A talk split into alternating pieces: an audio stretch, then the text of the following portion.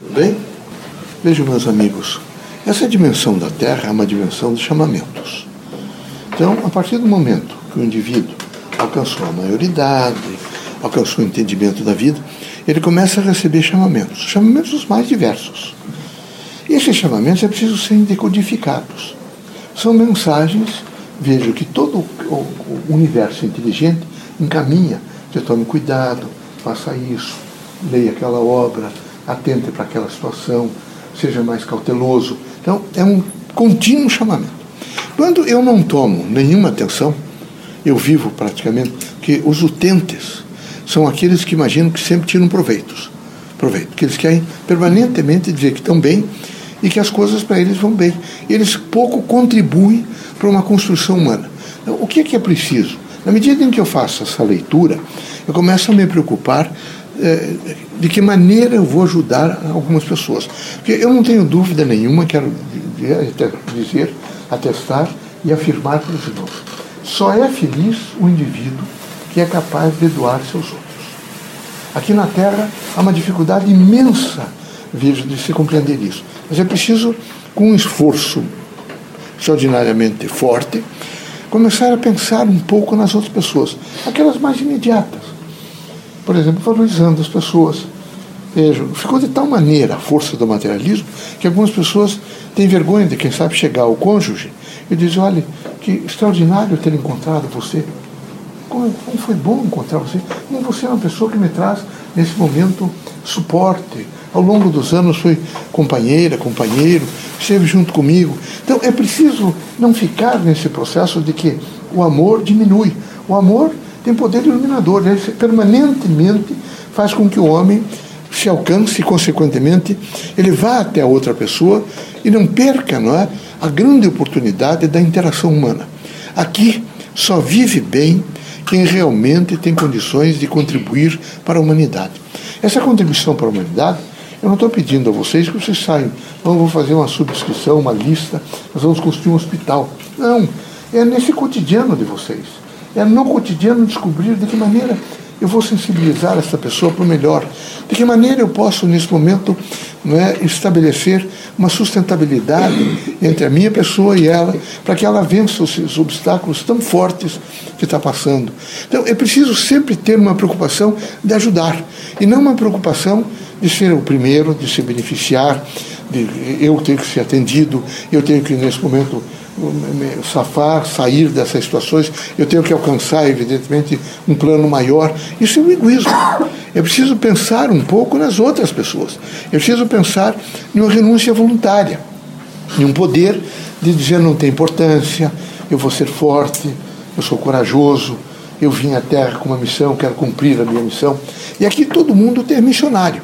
Então é missionário para os filhos, é missionário para o companheiro, a companheira, é missionário, evidentemente, às vezes encontrou um vizinho, percebe que o vizinho está numa crise muito grande. Porque aqui, veja, enquanto vocês não entenderem que tudo é temporário e que o processo da Terra, a qualquer momento, vocês todos estão na fila da morte, do desencarne, e que qualquer um pode ser chamado, porque venceu o prazo, deixa a Terra, não há não, não, não é preparar-se para a morte, mas é preparar-se para a vida, para a compreensão de que quando você reencarnou, você está sinalizado para morrer. A partir daquele momento que você reencarnou, você começa a alcançar alguns passos até alcançar a maturidade e depois desencarnar, deixar a Terra. As pessoas não entendem, não entendem esse, esse propósito evolutivo da Terra e se desesperam. Então, quando acontecer isso, era preciso que vocês, independente de, de de fazer, por exemplo, um, um, uma força para dizer para a pessoa, olha, eu sou espírita, eu quero que você entenda.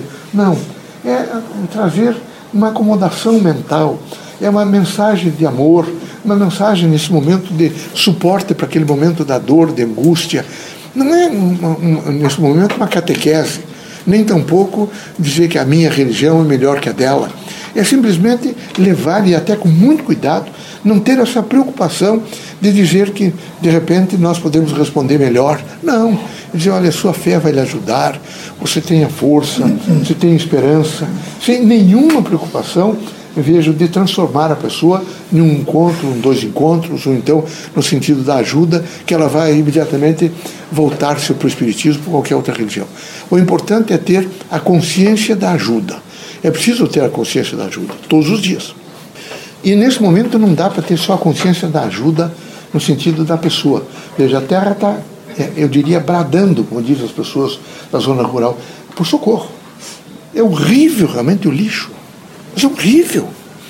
Vocês não imaginam o que representa esse lixo na Terra. Quantos anos mais ela resiste esse processo desse lixo? O churume. Quantos anos mais a Terra resiste, por exemplo, essa poluição do ar? Por quanto tempo vocês, vocês podem imaginar de que esses centros urbanos vão ficar apinhados? Veja, a Europa é inteligente. Veja, próprio Paris, eles fizeram uma, uma extensão, uma divisão, colocaram alguns prédios para um lado, não demoliram as casas antigas, a sol. Aqui vão demolindo toda a história da própria cidade, não fazem zonas específicas, fica evidentemente em corredores escuros, frio, quando era preciso que vocês entendessem, não pode com um crescimento, evidentemente, dentro de 50 anos, o que será o Brasil? Só prédios? Os centros todos é só vocês caminharem um pouco aqui, vão passar quatro barras aqui. Vocês já vão ver prédios na zona rural, na composição rural, é rural. Então vai se transformar, quer dizer, vão se plantar, evidente, cimento armado em todos os locais. Era preciso pensar um pouco nisso. Agora, pensar seriamente em dividir o lixo. Pensar seriamente. Um erro não justifica o outro. O vizinho do lado não faz, mas eu faço. Quem sabe eu ensino ele a fazer. Eu não posso continuar acarretando, nesse momento, mais destruição para a Terra, porque é uma destruição para a Terra. Tanto que eu quero propor a vocês que vocês tenham, que seja um vasinho em casa. Compre uma, uma violetinha dessa, uma africana, não é? Olhe um pouco para a violetinha, coloquem água, vejam um pouco as flores, só para ver se vocês se adaptam mais no sentido da natureza. Que esse momento, vejo, é tão forte o materialismo que ela divorciou a cultura que vocês têm da natureza. Então, a cultura que podia estar voltada para a natureza, para construir um mundo melhor, é, mais respirável, um mundo mais aconchegante. Pelo contrário, ela seccionou aquilo tudo que diz respeito à plasma cultural da natureza. E a natureza fica, nesse momento, sendo poluída, destruída, e ela está sempre respondendo a vocês, as frutas todas. Ela está sempre respondendo com água potável, é? é que vocês é, é, criaram, evidentemente, um grau de poluição para a água terrível. Quando os, os, os, os, os quintavós, os sextavós, os portugueses chegam aqui para sobem, o que, é que eles encontram nessa, nessa, na, na, na, nessa subida da serra? Água potável. Tomam água. E vivem efetivamente naquela composição do bem. Né? Aí foi poluindo, poluindo, está tudo poluído. Não é só aqui, estão todos, todos os centros, os pequenos centros urbanos, tudo poluído. O que é que vocês têm hoje? O tal de borrachudo. É só vocês irem nesses parques aqui e vejam o borrachudo, porque é, é, é esgoto a céu aberto, é aquelas valetas horríveis, não é?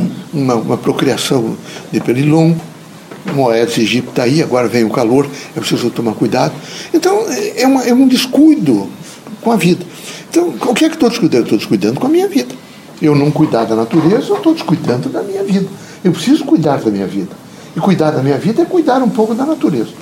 Deus os abençoe, que Jesus ilumine vocês todos. Deus seja conosco, Jesus os ilumine. A alegria. Quando eu estiver meio triste, para frente do espelho. Para ver se vocês, pelo menos, criam um pouquinho de possibilidade de sorrir. Tem que ter alegria.